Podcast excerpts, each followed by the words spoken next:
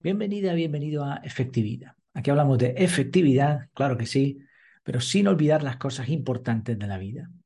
El título de este episodio es El tiempo según Hawking.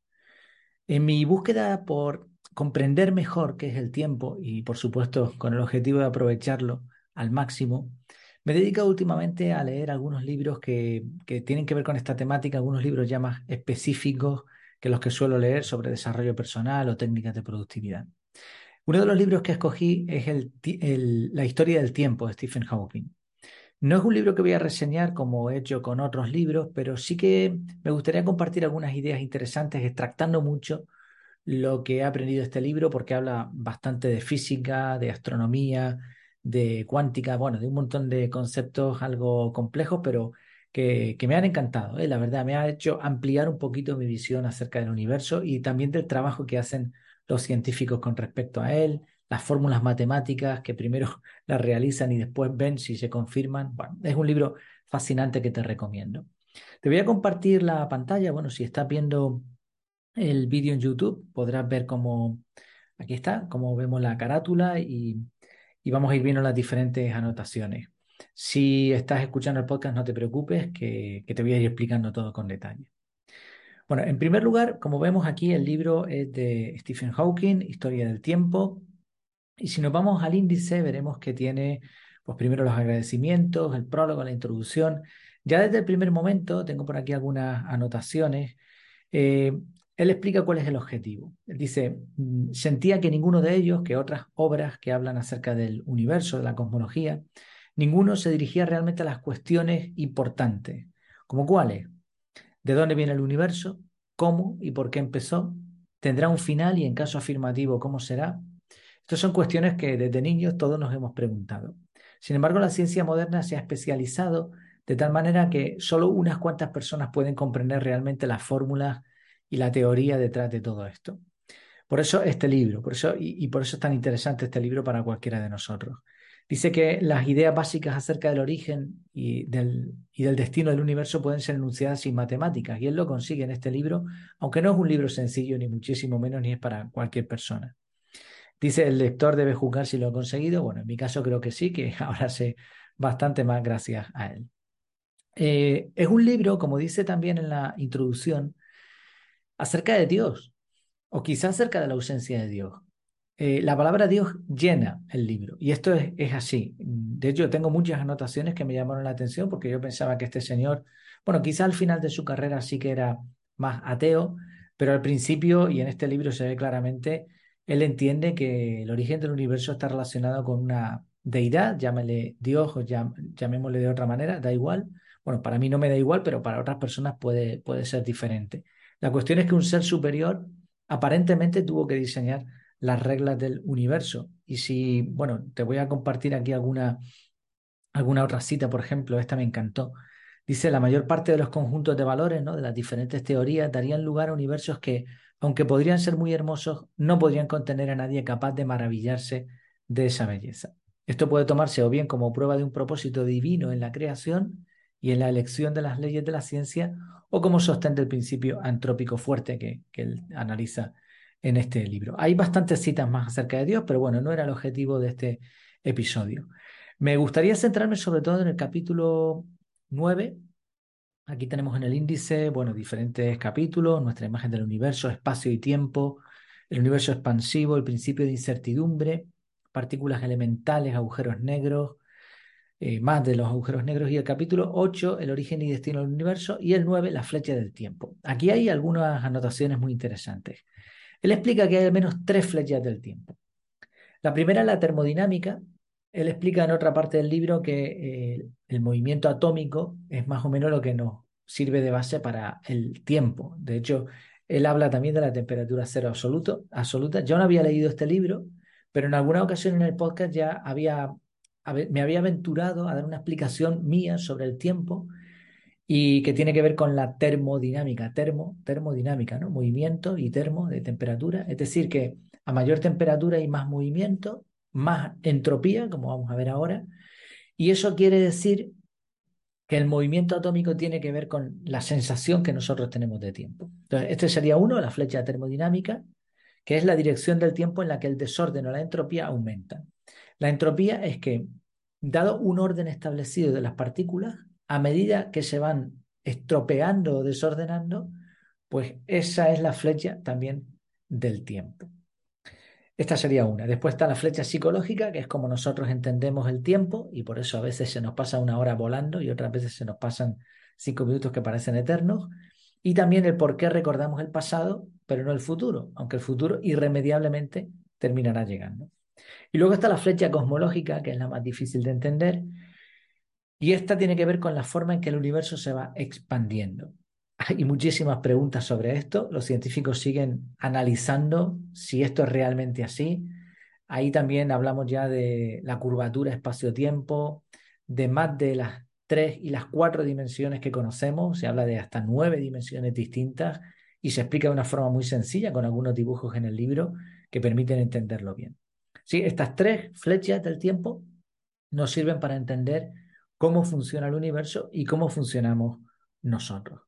Es interesante también una explicación que da sobre cómo los ordenadores eh, pueden controlar el tiempo de alguna manera y es en base a la entropía. O sea, un ordenador de base tiene una serie de datos, pero a medida que tú vas trabajando sobre él, a medida que va pasando el tiempo, pues también se va deformando esos datos y eso es la entropía y por lo tanto la flecha del tiempo, la flecha psicológica y termodinámica. En el caso de un ordenador no hay flecha psicológica, pero la forma en que nosotros lo entendemos sí sería esta, este tipo de tiempo.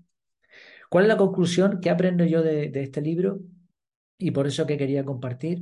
Bueno, en primer lugar, pues que el trabajo de la ciencia es extraordinario. Yo no confío demasiado en los científicos, porque creo que son trabajadores más que tienen que cumplir con una serie de requisitos que a veces, pues, bueno, y se ve en el libro muchos ejemplos. ¿eh? Él, habla de, de algunos colegas suyos y los deja no muy bien parados. La cuestión es que hay pocos científicos brillantes que a la vez sean éticos y que por lo tanto lo que enseñan sea realmente basado en el método científico y que no esté motivado por intereses económicos. Y ese es el problema de la ciencia que yo veo hoy en día, que muchos estudios científicos realmente no te puedes fiar de ellos por la manera como se han realizado, que no se ajustan al método científico o bien por los intereses ocultos que hay detrás. Aún así, me maravilla el entender un poco lo que la ciencia ha logrado en este campo de la astronomía, de la cosmología. Es impresionante. También me maravilla lo que no sabemos. Sabemos, hemos llegado a comprender partículas muy pequeñitas, mucho más pequeñas que el átomo. Se han llegado a calcular los efectos y se sabe que el universo contiene mucho más de lo que parece. Ya se ha, localizado la ley de la gravedad, eso se sabía desde hace mucho, la de la entropía, pero también eh, la de la fuerza, no me acuerdo ahora cómo se llamaba, bueno, hay, hay una, fuerza más, aparte de la, de la gravedad, que maneja el universo y que tiene que ver con la materia oscura, con la antimateria, y que es mucho más poderosa que la de la gravedad. También habla de la teoría de cuerdas y bueno, es fascinante también todo lo que no sabemos y lo que queda por descubrir. De hecho, él en el libro, eh, Stephen habla de como que quizás nunca lo logremos eh, averiguar y que quizás ese era el propósito de Dios, el habernos dejado en un universo donde podamos seguir investigando eternamente. Esto no coincide mucho con la vida que tenemos hoy en día, pero eso es otro tema. Y finalmente también otro punto que me llamó muchísimo la atención tiene que ver con el capítulo 12, mm, me parece que era, capítulo 12, sí, no, capítulo 11, la unificación de la física. Bueno, él habla también, me, lo he dejado atrás, de la física cuántica. Sabemos cómo funcionan las cosas a nivel astronómico en objetos muy grandes, pero cuando nos vamos a muy, a partículas muy pequeñas, las leyes de la física tradicional se rompen. Y por eso hay que ir a la física cuántica. Y en la física cuántica hay cálculos muy inestables todos, pero que pueden explicar lo que sucede a nivel macro. El objetivo de la ciencia es tener una teoría unificada que mezcle la entropía, que mezcle la, la física cuántica y la física tradicional y todo esto nos lleve a entender el universo. Y aquí viene la cita. Él dice, en la época de Newton era posible para una persona instruida abarcar todo el conocimiento humano, al menos en términos generales. Y esto me, dejó asombrado. O sea, en esa época una persona podía saber todo lo que se podía saber, o todo lo que sabía la gente en aquel entonces. Dice a continuación, pero desde entonces el ritmo de desarrollo de la ciencia lo ha hecho imposible. Debido a que las teorías están siendo modificadas continuamente para explicar nuevas observaciones, nunca son digeridas debidamente o simplificadas de manera que la gente común pueda entenderlas. Es necesario ser un especialista. E incluso entonces solo se puede tener la esperanza de dominar correctamente una pequeña parte de las teorías científicas. Además, el ritmo de progreso es tan rápido que lo que se aprende en la escuela o en la universidad está siempre algo desfasado. Solo unas pocas personas pueden ir al paso del rápido avance de la frontera del conocimiento y tienen que dedicar todo su tiempo a ello y especializarse en un área reducida.